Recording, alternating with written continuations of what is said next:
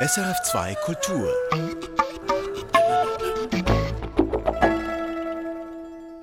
Willkommen zu Musik für einen Gast mit der Autorin Katja Brunner. Mein Name ist Hannes Hug. Katja Brunner, Sie schreiben Texte für Theaterstücke, Texte für Hörspiele, Sprechtexte.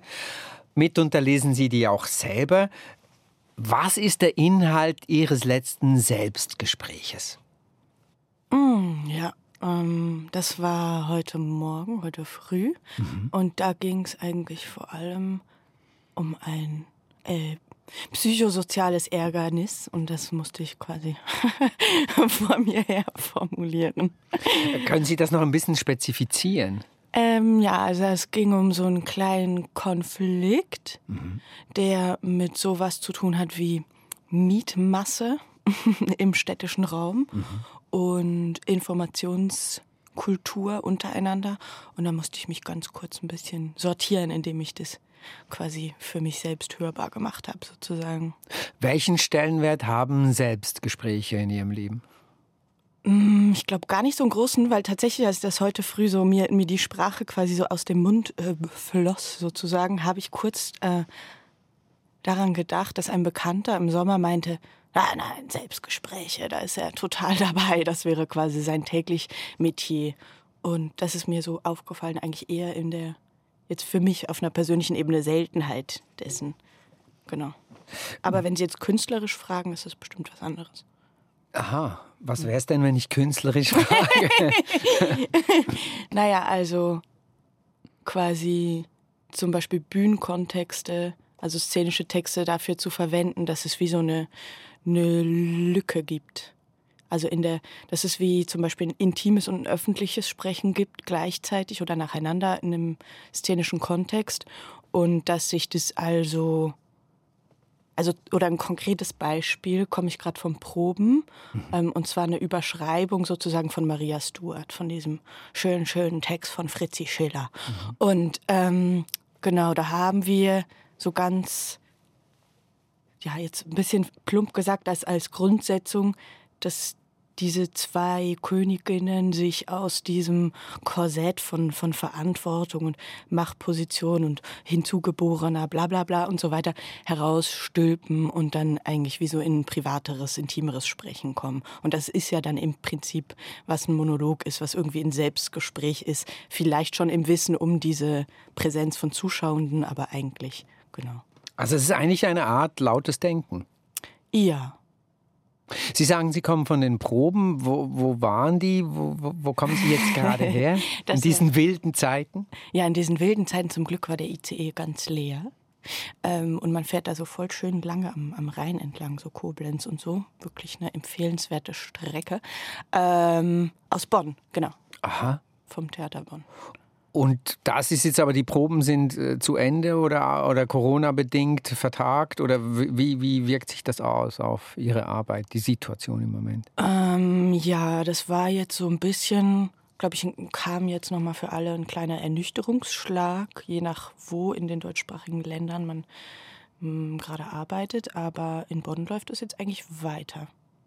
Sie leben in Berlin, in Zürich, arbeiten in Bonn, mal in Berlin, mal sonst wo. Hm. Wie ist das für Sie in diesen Zeiten zu arbeiten? Viele Selbstgespräche.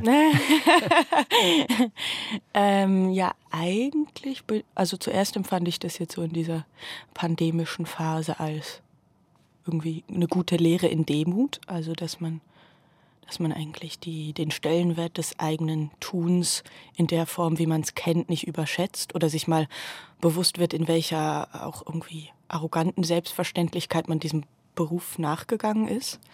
Und das natürlich, also das ist keine Infragestellung von der Notwendigkeit von Kunst per se, mhm. aber von der sehr privilegierten Form Stadttheater oder auch freie Szene, die in Deutschland, Österreich und der Schweiz herrschen. Also ich fand das für mich zumindest eine super gute Lehre in Demut eigentlich. Also auch ein Moment, äh, der Möglichkeit, Gelegenheit bietet, um zu hinterfragen. Ja, hinterfragen, die Strukturen nochmal anders zu reflektieren, ähm, anzuerkennen, auf welchen auch historischen Gegebenheiten, Begebenheiten, die teilweise fußen, ob die so, inwiefern die tragbar sind für eine Zukunft auch. Das fand ich eigentlich alles also für mich irgendwie auch sehr fruchtbar. Also Sie empfinden die Situation weniger als Bedrohung, denn als Chance, so wie ich das jetzt zwischen den Zeilen. ja, also natürlich ist es, ähm, das ist auch wieder Privileg, das quasi aus mir spricht, weil ähm, ich quasi auf staatliche Ressourcen zurückgreifen konnte in den schwierigeren Momenten, also weil es ja Unterstützung gibt. Ähm, ich, weiß von Leuten, die in Italien am Theater arbeiten, da sieht es einfach ganz anders aus. Also irgendwie, ja, fände ich jetzt, glaube ich, komplett ähm, den Kopf in den Sand zu stecken und darüber in Selbstmitleid oder Mitleid äh, für auch die anderen in diesem Berufsbild tätigen Menschen ähm, äh, sich zu suhlen, fände ich jetzt irgendwie falsch. Ich möchte kurz ein paar Worte darüber verlieren, was Sie alles schon im Leben gemacht haben. Sie sind 30 Jahre alt und sind vor ein bisschen mehr als zehn Jahren auf den Plan getreten mit einem Stück, das heißt oder hieß von den Beinen an zu kurz, von den Beinen zu kurz, ganz mhm. äh, korrekt äh, gesagt. Sie haben damit auch den Mülheimer Dramatikerpreis gewonnen. Das ist ein Preis, der bis anhin an Menschen wie Röne Polesch, Elfriede Jelinek äh, und so weiter äh, verliehen worden ist. Peter Handke ist auch einer der Preisdringenden. Das ist viel so große Preise, Auszeichnungen. Wir haben uns äh, vor sieben, vor acht Jahren zum ersten Mal unterhalten. Äh, damals, als das ganz frisch war, waren Sie auch schon mal zu Gast in einer Radiosendung von mir und haben mittlerweile sehr viele Stücke dazu geschrieben, Texte geschrieben, unter anderem Ändere den Aggregatzustand deiner Trauer oder Geister sind auch nur Menschen. Ich möchte mit Ihnen über Ihre Arbeit und über Ihr Leben per se äh, mich unterhalten, aber würde gerne zuerst eine Musik mhm. spielen, die Sie sich ausgesucht haben. Las Grecas Asingara, das klingt sehr nach 60er, hm, 70er Jahre, also Spanien, äh, eine wilde Zeit. Wie kommt es zu dieser Musik? Äh, das ist tatsächlich, da passt es eigentlich, dass wir schon über Arbeiten gesprochen haben. Das ist tatsächlich, ähm, kenne ich das einfach aus einem Stück. Mhm. Und zwar von einer, ich sage den Namen ganz bestimmt sehr falsch und unspanisch, Angelika, L-I-D-D-E-L-L heißt sie. Und das ist eine, ich habe nur diese eine Arbeit gesehen, ähm, Liebestod hieß die. Und ich würde so super gerne alles sehen, was sie gemacht hat. Die habe ich jetzt in, in, in den letzten drei Monaten oder sowas gesehen. Und das ist quasi ein, eine Musik, die darin eine halbe Stunde lang im Loop durchgespielt wird. Und sie ähm, verhandelt da ganz viel äh, daran an irgendwie selbstzerstörerischer zerstörerischer Romantisierung von ähm, heteronormativer Liebe. Also dieses Ich kann nicht ohne dich leben, du bist mein Tod, wenn du nicht mehr bist, bin ich nicht mehr. Ähm, genau, das, das ist quasi die Musik, die da drüber und drunter liegt. Und es ist einfach eine tolle Regisseurin, Darstellende und so weiter. Mhm.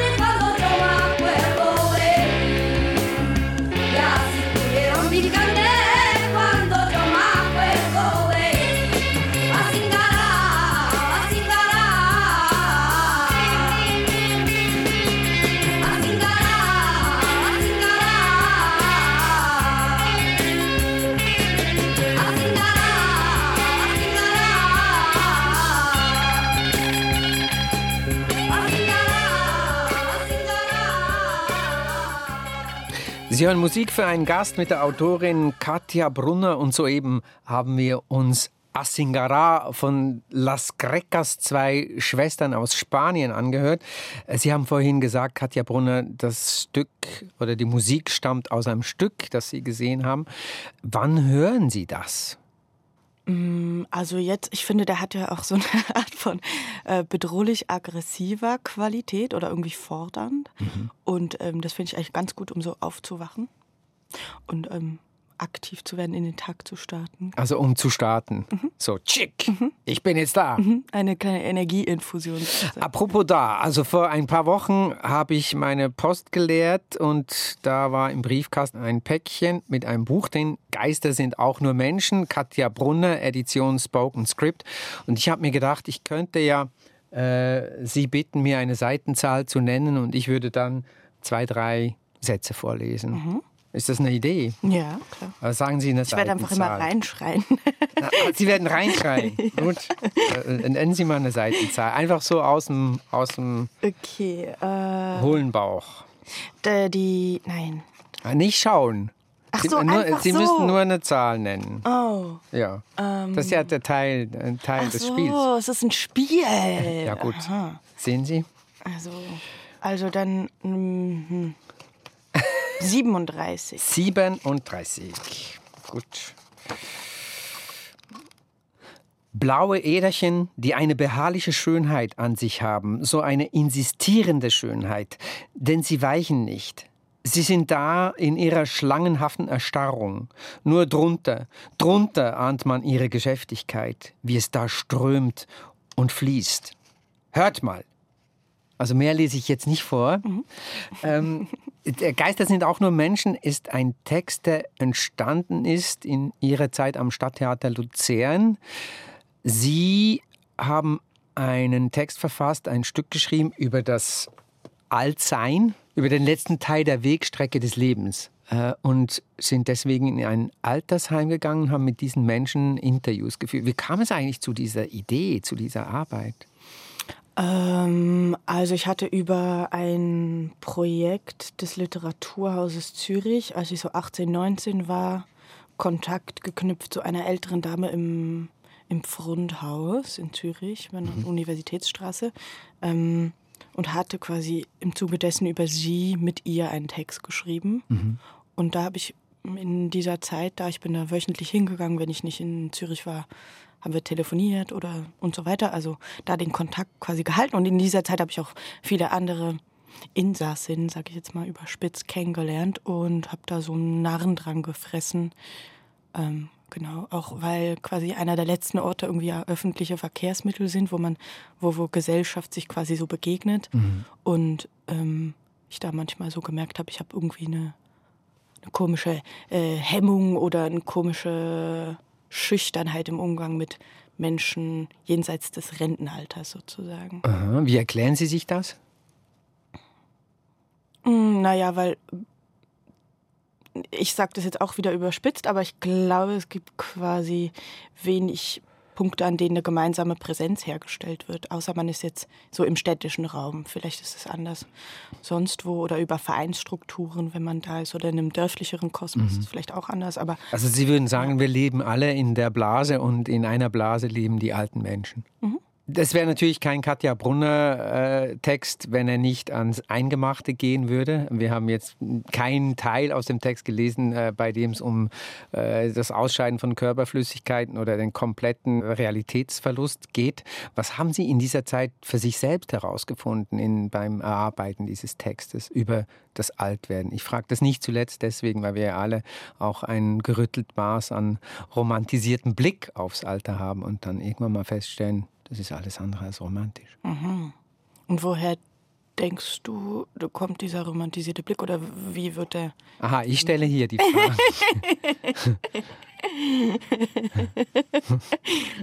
ja, äh, nee, eigentlich war ich jetzt nicht so erstaunt darüber, dass es jetzt nicht besonders, dass die letzten Takte des Lebens sozusagen jetzt nicht unbedingt ähm, nur äh, erfrischend und Halligalli sind, sondern dass aber hat Sie das erschreckt, was Sie da äh, angetroffen haben? Oder? Ja, teilweise sehr. Mhm. Teilweise sehr. Also auch strukturell quasi für die Pflegenden, was das für ein Krampf von Beruf ist, Kampf und Krampf. Mhm. Ähm, wie viel Aufopferung da auf eine Art verlangt wird, aber dass man die auch nicht über Jahrzehnte bespielen kann, sozusagen. Und ja, und teilweise auch eher, das was du jetzt, glaube ich, ein bisschen beschrieben hast, diese Fahrlässigkeit am eigenen Ich. Also, dass man irgendwie als jüngerer Mensch noch denkt, ich komme da dran vorbei oder vielleicht sterbe ich davor oder es gibt noch Exit oder was auch immer. Also, dass man eigentlich irgendwie, oder ich habe dann eine Familie, eine äh, intakte Kernfamilie, die sich dann alle ähm, Schokoladen füttern, um mich kümmern werden. Also so Sie haben mich jetzt geduzt, wollen wir uns duzen? Oh, Entschuldigung. Ja, ist kein Problem. Das können ja. wir auch machen. Also okay. ich bin, bin Hannes. Ja, okay. Hallo ich hoffe, Hannes. Ich hoffe, es wird uns nachgesehen, dass wir uns jetzt nicht mehr siezen. Ähm, eben, wir waren in, in diesem Moment äh, bei der Recherche im, im, im Altersheim und Sie nennen äh, in einem Interview die sogenannten Pflegekräfte, auch die Pflegeschwachen. Mhm. Äh, die Pflegefach. Die, genau, die Schwächen. Pflegefachkräfte werden zu den Pflegefachschwachen. Schwächen. Ja. Schwächen. Mhm. Äh, wie kam es dazu? Also was, was heißt das genau? Naja, also ja, äh, auch wieder eine, eine, Art von leicht polemischer Überhöhung. Und ich glaube, da ist der Diskurs jetzt in, seit der Zeit, in der ich das geschrieben habe, durch diese Pandemie auch glücklicherweise hat sich total verschoben. Mhm. Davor war das ja eigentlich ein Nischenthema. Ein bisschen Angela Merkel musste sich mal vor zweieinhalb Jahren in einer, einer TV-Sendung dazu verhalten, wo ein Pfleger quasi eingefordert hat, wir brauchen genau. mehr Cash und mehr ja. Anerkennung ja. gesellschaftlich. Aber eigentlich ist es so ein Nischenthema da noch eher gewesen. Und da hat mich irgendwo erschreckt, oder der Text macht eigentlich eine Parteinahme für die Alten und ist nicht unbedingt empathisch im Umgang mit den Arbeitsstrukturen der Pflegenden. Mhm. Deswegen sind die dann Schwächen. Ich würde gerne ein weiteres Musikstück spielen, das Sie sich ausgesucht haben. Und zwar ist es God Concorde für Jatterton, ein französisches Duo aus Paris. Wie kommt es zu dieser Wahl? Äh, also ich glaube, ich habe die irgendwann mal angetroffen auf einem Festival und ich fand die super toll und es kommt vor allem zur Wahl, weil sie eigentlich auch ein bisschen in, unter diesem Label Spoken Word laufen, was teilweise einen sehr schlechten Ruf genießt unter Umständen, mhm. beziehungsweise so Unterhaltungslyrik ähm, gebrannt, als Unterhaltungslyrik gebrandmarkt ist und ich finde, die machen aber ganz, also ich würde jetzt unbedingt auf den Text achten beim Zuhören, weil die ähm, in einer ganz tollen Art und Weise ein reales Erlebnis, also ein reales, noch nicht mal historisches äh, Vorkommen nehmen und daraus eine künstlerische Umsetzung schaffen, die irgendwo emotional auch mitreißend ist. Ich finde, das ist da sehr gut gemacht.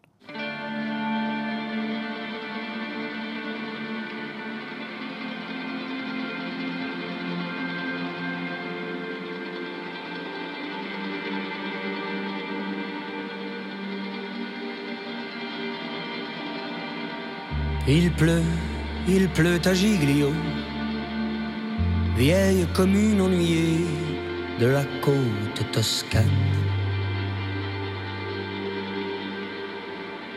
Triple, triple A idiot, il nous faut oublier comme tes points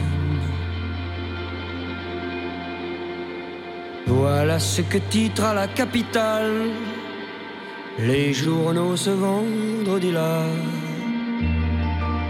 d'une écriture accidentée comme les routes paysages où le temps se dilate, où le temps se dilate. Il pleut, il pleut à Giglio, vendredi 13. À bord du côte Concorde, l'orgueilleux capitaine tarde à lancer les feux de détresse, à lancer les feux. Si près de la lagune. À tanguer le navire, l'homme amusé depuis la dune voit le ferry mourir. Si près de la lagune à tanguer le navire. L'homme amusé depuis la dune voit le ferry mourir. Du ciel tombe des cordes, faut-il y grimper ou s'y pendre Sur le pont du côte Concorde, cinq étoiles dans la nuit sont mortes.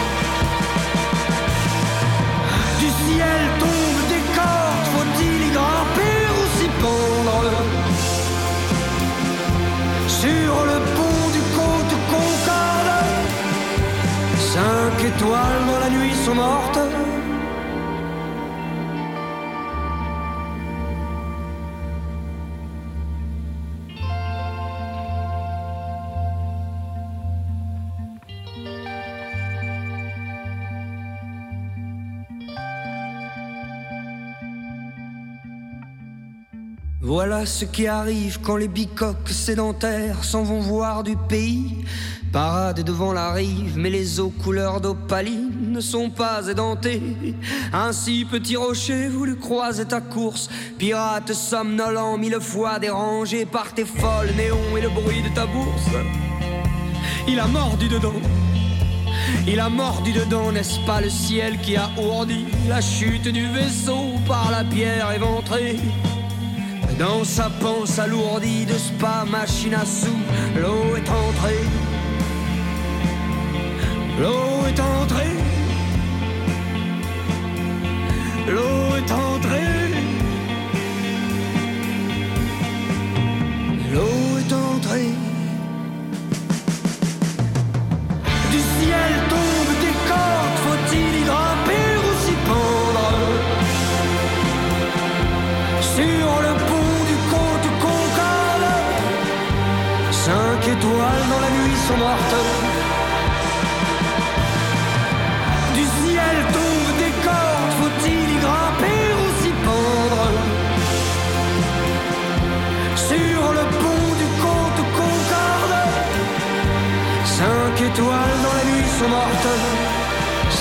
Étoiles dans la nuit sont mortes.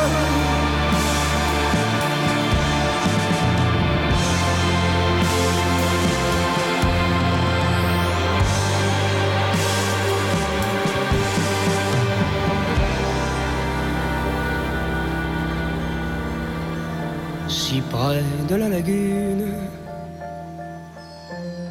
tanguer le navire, l'homme amusé depuis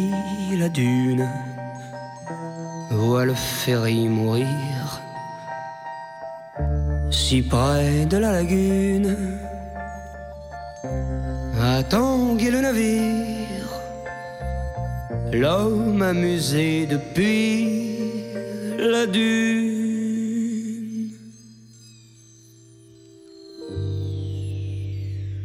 Voit le ferry mourir. Für Chatterton Gott Concord, Sie hören Musik für einen Gast mit Katja Brunner, Autorin für Theater und Hörspiele. Ähm, Katja Brunner, wir haben vorhin über Ihren Besuch im Altersheim gesprochen, über die Veränderung des Gedankens oder des Betrachtens der Pflegesituation des Pflegepersonals, auch aufgrund der Pandemie. Jetzt könnte man natürlich sagen, die Pandemie hat auch ein Gutes insofern, dass eben diese Themen jetzt auch aufs Tapet kommen. Inwiefern war denn diese Arbeit damals auch für Sie wichtig, um Dinge anzusprechen, die sonst halt einfach nicht so vorkommen? Könnte man sagen, das ist immer etwas, was Sie wollen, weil Sie mal gesagt haben, ich bin nicht äh, die Latte Macchiato trinkende junge Theaterautorin, die dann im Café sitzt und Lifestyle-Texte verfasst, sondern ich habe ein, eine gewisse Dringlichkeit in meiner Arbeit. Ich will Dinge zu, zur Sprache bringen, die sonst nicht besprochen werden. Also kommt Ihnen das zu Pass, was jetzt da passiert? Mm, boah, da müssten wir, glaube ich, jetzt ganz lange drüber reden, oh, inwiefern man überhaupt an die Wirksamkeit von Kunst glaubt. Also mhm. Tun Sie das oder äh, haben Sie das, hat sich das verändert?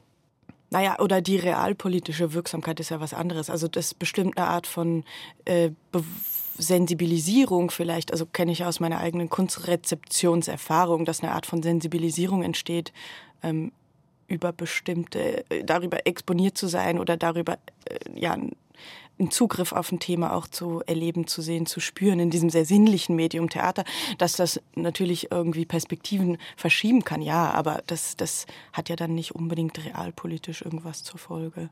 Macht Sie das traurig oder macht Nein. Sie das auch wütend oder finden Sie, das gehört halt dahin und das? Es geht eher darum, eben eine Sensibilität zu schaffen. Ja, total. Und, und ähm, Nee, also ich finde das manchmal eher vermessen, wenn man davon ausgeht, dass dann trotz allem so eine Nischenkunst in Anführungszeichen, dass man da jetzt äh, Leute auf die Barrikaden direkt äh, bringt. So, ich finde, das ist eher in so einer doch gesättigten und sicheren Ära, in der wir leben, ein bisschen ein, Maß an Überschätzung. Also es gehört auch immer dazu, dass man sich selbst da auch wieder nicht zu ernst nimmt und doch auch wahrnimmt, so mhm. wenn ich das, wenn genau, ich das ja, also man, man stellt Dinge zur Disposition so.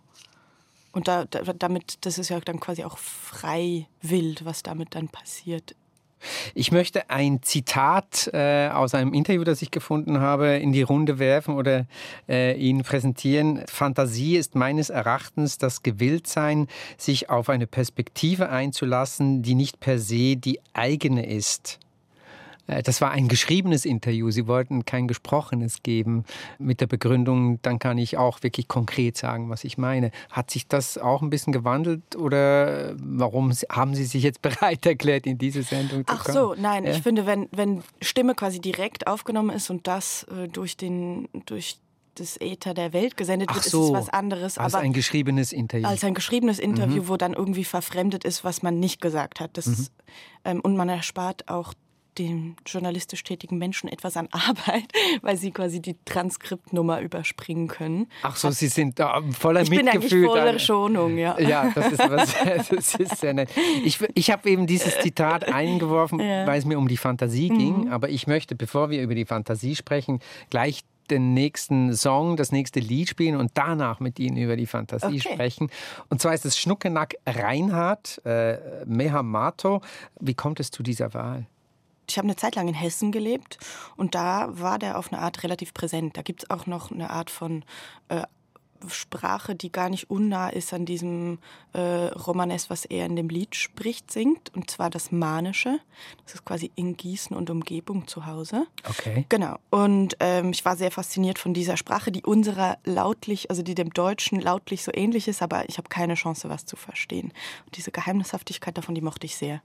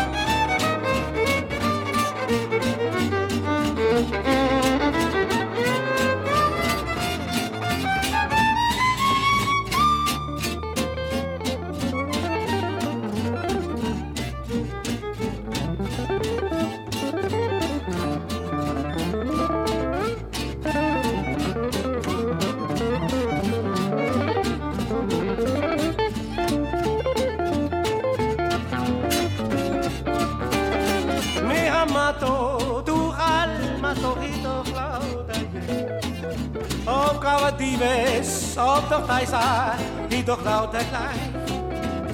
Kava in de gezin ten o jiven, kava kamena yo. Yun kamena gabu dada, hayon da hanon pientenge. Me amato, tu halmato hi door lauta je. Op kava dive, sa door taisa, hi door lauta gloi. Kava in de gezin ten o jiven, yon Me amato Tu almato cogido claute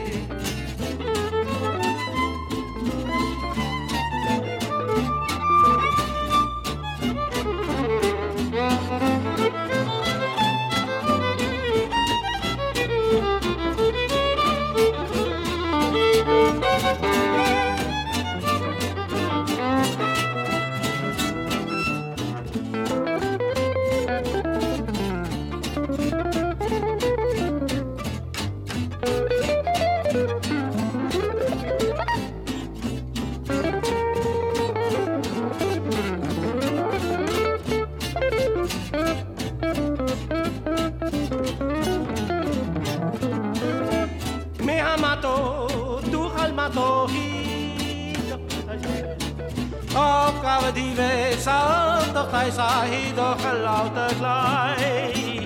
Kab hij toch gezien, denk wat hij ben, kab kamena joon.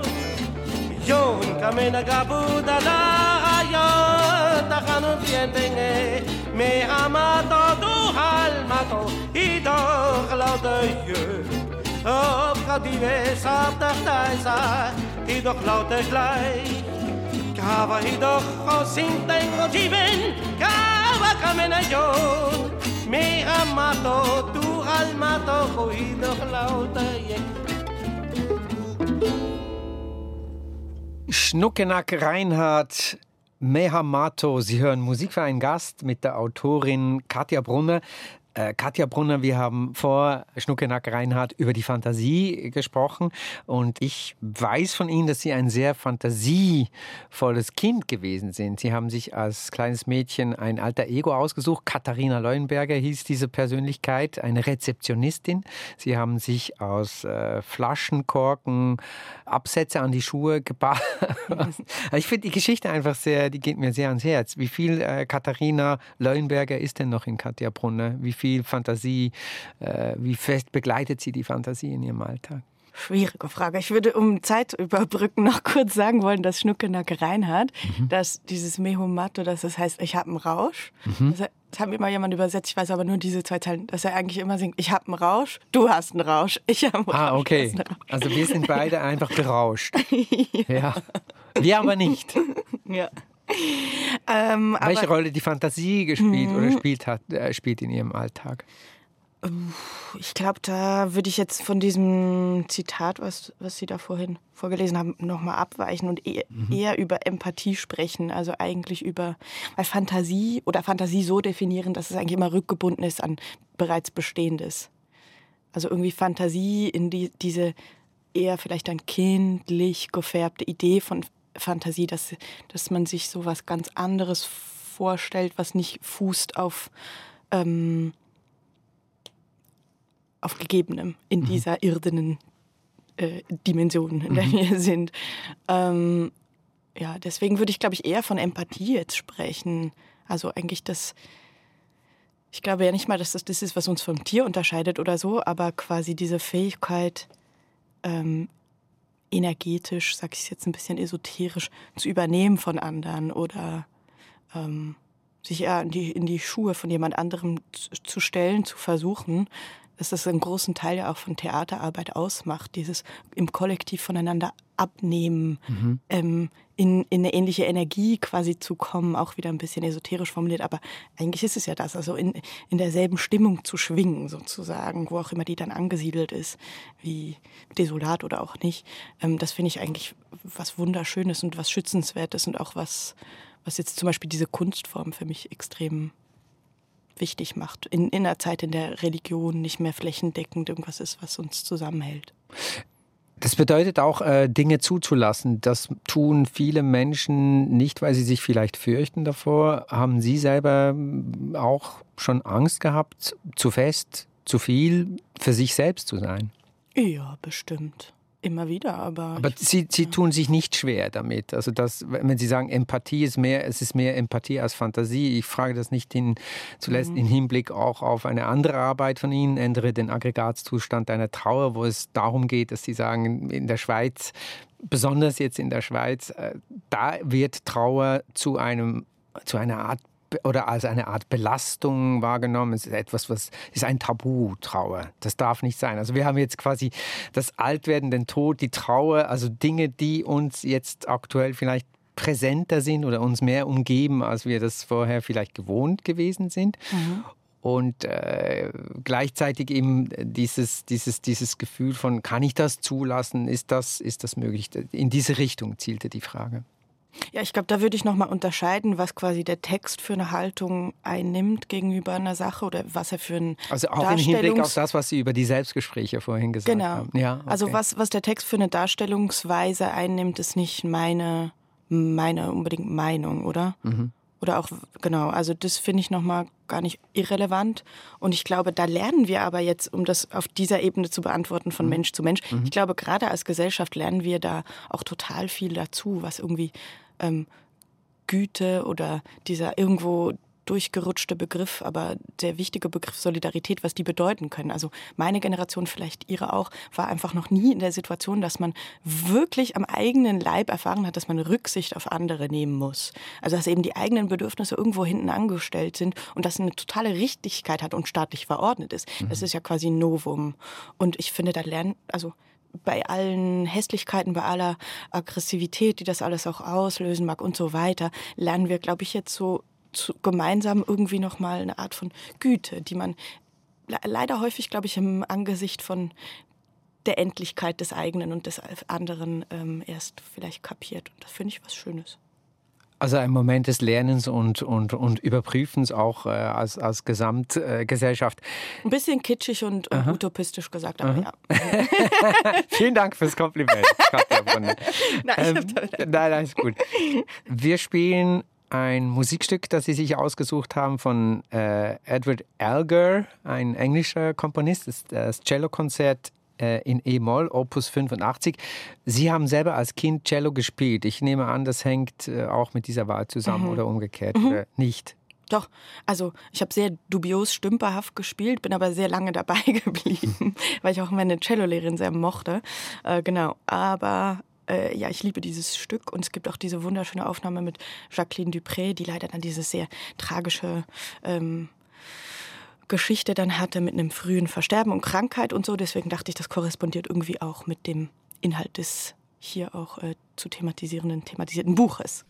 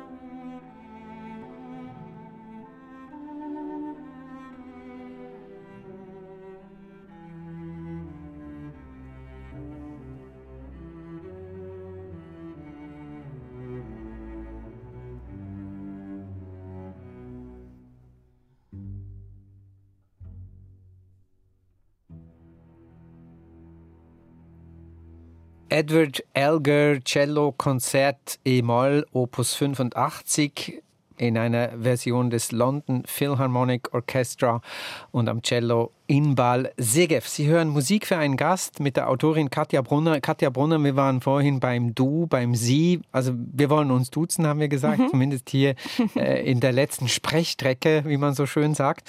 Ähm, wir haben vorhin über deine Versuche als Cellistin und du hast gesagt, du bist so lange dabei geblieben, weil du die, die Lehrerin mochtest. Mhm. Aber hattest du Pläne in diese Richtung? Nein, gar nicht. Nein. Nein. Weswegen hast du denn Cello gespielt?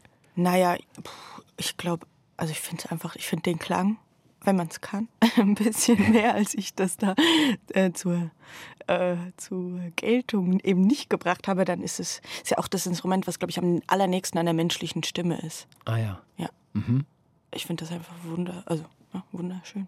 Das letzte Mal, dass wir uns gesprochen haben, unterhalten haben, hast du davon gesprochen, dass du ein Lexikon der Empfindungen schreiben willst. Du, du, hm, irritierst, du guckst ein bisschen irritiert. Ja, die Pläne, die man vor sieben, acht Jahren hatte. Eben. Also was, was, was, was nimmst du jetzt mit ins neue Jahr, ins mhm. kommende Jahr? Was, was, was geht?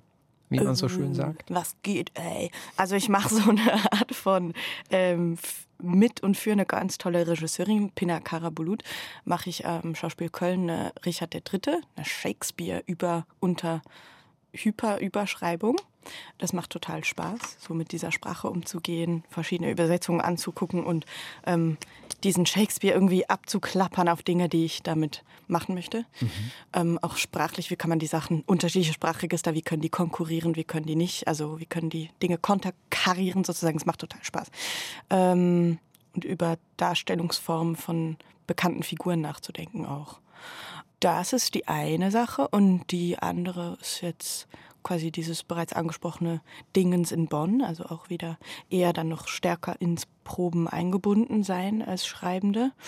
Und dann habe ich noch einige Auftritte mit meiner Musikerin Sophie Aberli. Ähm, so im Raum Schweiz vor allen Dingen, da sofern die stattfinden können im nächsten Jahr. Mhm. Genau. Welche Rolle spielt denn die Musik bei der Arbeit selber? Hörst du Musik, um dich in eine Stimmung zu bringen oder ist das gar nicht? Wann hörst du Musik? Ah, ich finde, das ist ein bisschen schwierig. Das ist irgendwie, da ist dann oft die Sprache in Texten zu konkret, dass die sich einmischt in, in die Sprache zum Schreiben. Ähm, also Katja Brunner sitzt in der Musik. isolierten Stille. Zelle, ja. Stille und, und schreibt da. Ja, ähm, vor allem auch, ja, eigentlich schon. Und ich finde da auch, irgendwie das kleistert ja manchmal auch so zu, genau. Also eher getrennte Systeme. Ja. Und das ist ein bisschen wie Viagra. Also man bescheißt auch, indem man sich so in eine Stimmung reinbegibt. Ach so. Ja. Also ein, ein Stimmungsaufheller oder ein Stimmungsveränderer. Mhm. Und du möchtest eher bei der Quelle sein im Moment. Mhm. Oder das halt selber herstellen und nicht mhm. genau zuführend. Wir spielen eine letzte Musik für heute, die du mhm. dir ausgesucht hast. Und zwar ist es Lagrime Mie, Barbara Strozzi, interpretiert von Emanuela Galli. Äh, Barbara Strozzi ist eine der wenigen Komponistinnen, 400 Jahre alt ist, ist, äh, die Musik, äh, mhm. barock. Wie kommt es zu dieser Wahl? Ähm, genau deswegen. Die ist mir begegnet, als ich eine Hörspielregie gemacht habe beim Deutschlandfunk Kultur. Und äh, da ist die mir zum ersten Mal begegnet und ich fand das so toll, auch weil sie nämlich eigentlich die Erfinderin von, vom Song ist. Also von der Kantate. da würde jetzt jeder Musik, jede Musikexperte mich schlagen, aber so für mein ähm, Unwissen, verkürzt gesagt, ist sie das. Ähm, weil damals aber in Venedig, die war zwar in so eine Kunst, High-End-Kunstfamilie hineingeboren, aber ihr war halt nicht dieses Orchester gegeben. Das heißt, sie hat einfach für sich und ein Instrument komponiert. Also eigentlich hat sie das, den Song sozusagen mitbegründet und ähm, ist eigentlich eine Singer-Songwriterin, wenn man so will. Ja, absolut. eine venezianische, genau. Herzlichen Dank, Katja Brunner, für deinen Besuch hier bei Ejo. Musik für einen Gast. Äh, alles Gute im kommenden Jahr und auf bald. Ja, vielen Dank, dass ich hier sein durfte und das wünsche ich dir, Ihnen auch. Tschüss. Sie hört Musik für einen Gast mit der Autorin Katja Brunner. Mein Name ist Hannes Hug. Und wenn Sie Musik für einen Gast weiterempfehlen wollen oder nachhören möchten, können Sie das tun unter srf.ch/slash audio.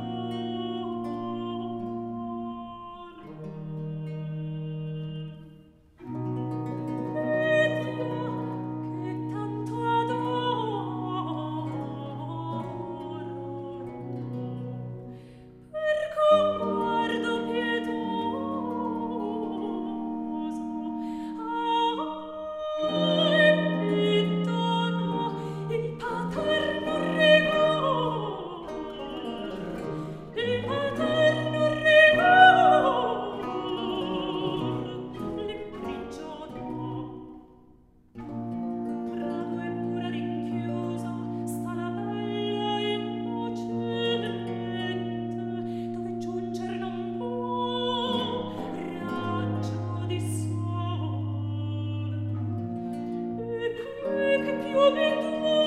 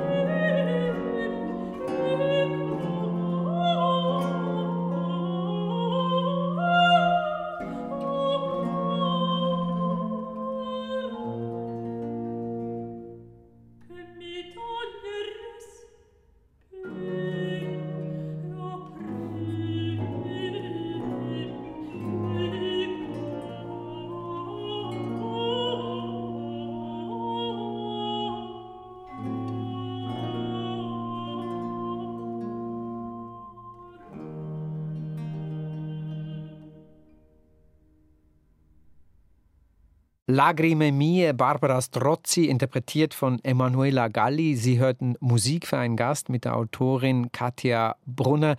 Mein Name ist Hannes Hug. Wenn Sie Musik für einen Gast nachhören möchten oder weiterempfehlen, dann können Sie das gerne unter srf.ch/audio. Erfahren Sie mehr über unsere Sendungen auf unserer Homepage srf.ch-kultur.